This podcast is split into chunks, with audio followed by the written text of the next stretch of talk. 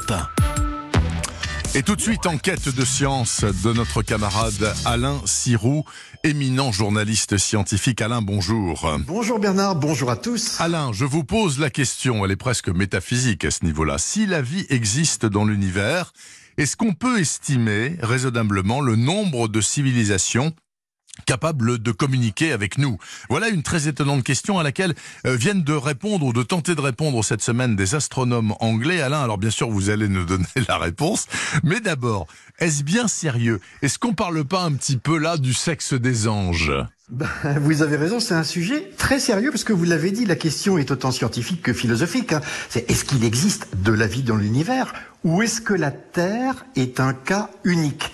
Alors c'est vrai qu'on pourrait faire une réponse de croyant, bien sûr, mais le propre de l'activité scientifique, c'est de faire des hypothèses, des théories et de les confronter à des observations. Donc depuis, bah, de, exactement, ça fait partie de la science. Donc depuis 1995, et la découverte d'ailleurs a été récompensée par le prix Nobel euh, de physique l'an dernier, nous savons que des planètes tournent autour d'autres étoiles que le Soleil.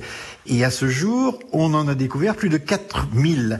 Et mieux encore, cette semaine, Bernard, des astronomes annoncent qu'il pourrait exister 6 milliards de planètes comme la Terre dans notre seule galaxie, la Voie lactée. Alors, euh, sachant qu'il existe des centaines de milliards de galaxies dans l'univers, mm. je vous laisse un peu méditer sur le sens de ces grandeurs astronomiques. Et si là-dedans, il n'y a pas quand même des êtres doués de raison, moi je mange un âne cru. Donc on sait, Alain Sirou, qu'il y a euh, des tas de planètes comme la Terre, mais comment savoir si elles sont habitées ou s'il y a des êtres intelligents? Moi je, moi je pense ça, mais j'ai pas de preuves. Je dois vous avouer, Bernard, que chez les scientifiques, il y a deux clans. Vous avez le premier, c'est celui des astronomes, qui est très optimiste. Il s'appuie sur un principe qu'on appelle le principe copernicien, qui euh, considère que notre situation dans l'univers est somme toute assez banale et que nous n'avons rien d'exceptionnel. Nous ne sommes pas le centre du monde, bah euh, d'où euh, Copernic d'ailleurs, hein. mais surtout tout ce qui nous compose, tous les ingrédients de la vie, l'eau, les sucres, les alcools, les, molécules organiques, etc.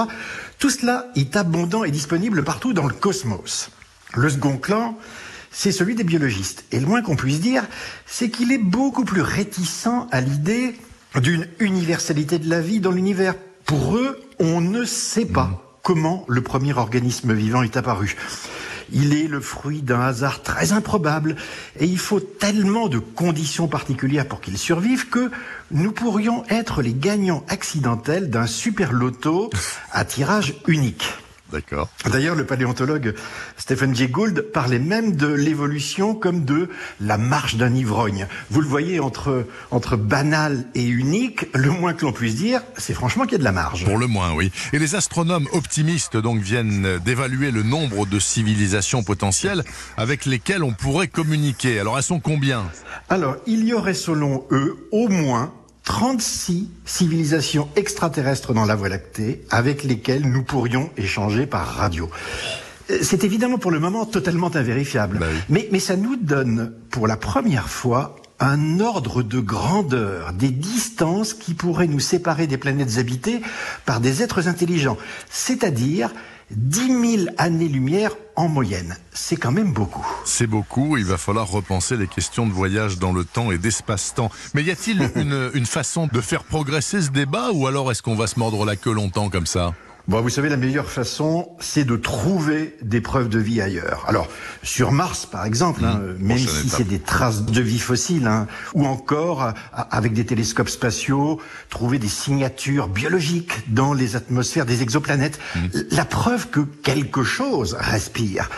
Mais si ça n'est pas intelligent, euh, si ça n'est pas des algues bleues, alors euh, on saura quand même que le dessin de la Terre n'est pas unique, que nous ne sommes pas, et c'est quand même très important pour les biologistes, les enfants du hasard. Ah, les enfants du hasard. Merci beaucoup Alain Sirou. En tout cas, vous nous aurez fait salement rêver là ce matin avec vos exoplanètes et vos civilisations avec lesquelles on va entrer en rapport à la radio. Vous nous ferez écouter hein, le son hein, quand vous l'aurez recueilli hein, de, le, Bien sûr. de ces gens qui vivent à 10 000 années-lumière. Merci Alain, je vous souhaite un bon week-end. Salut.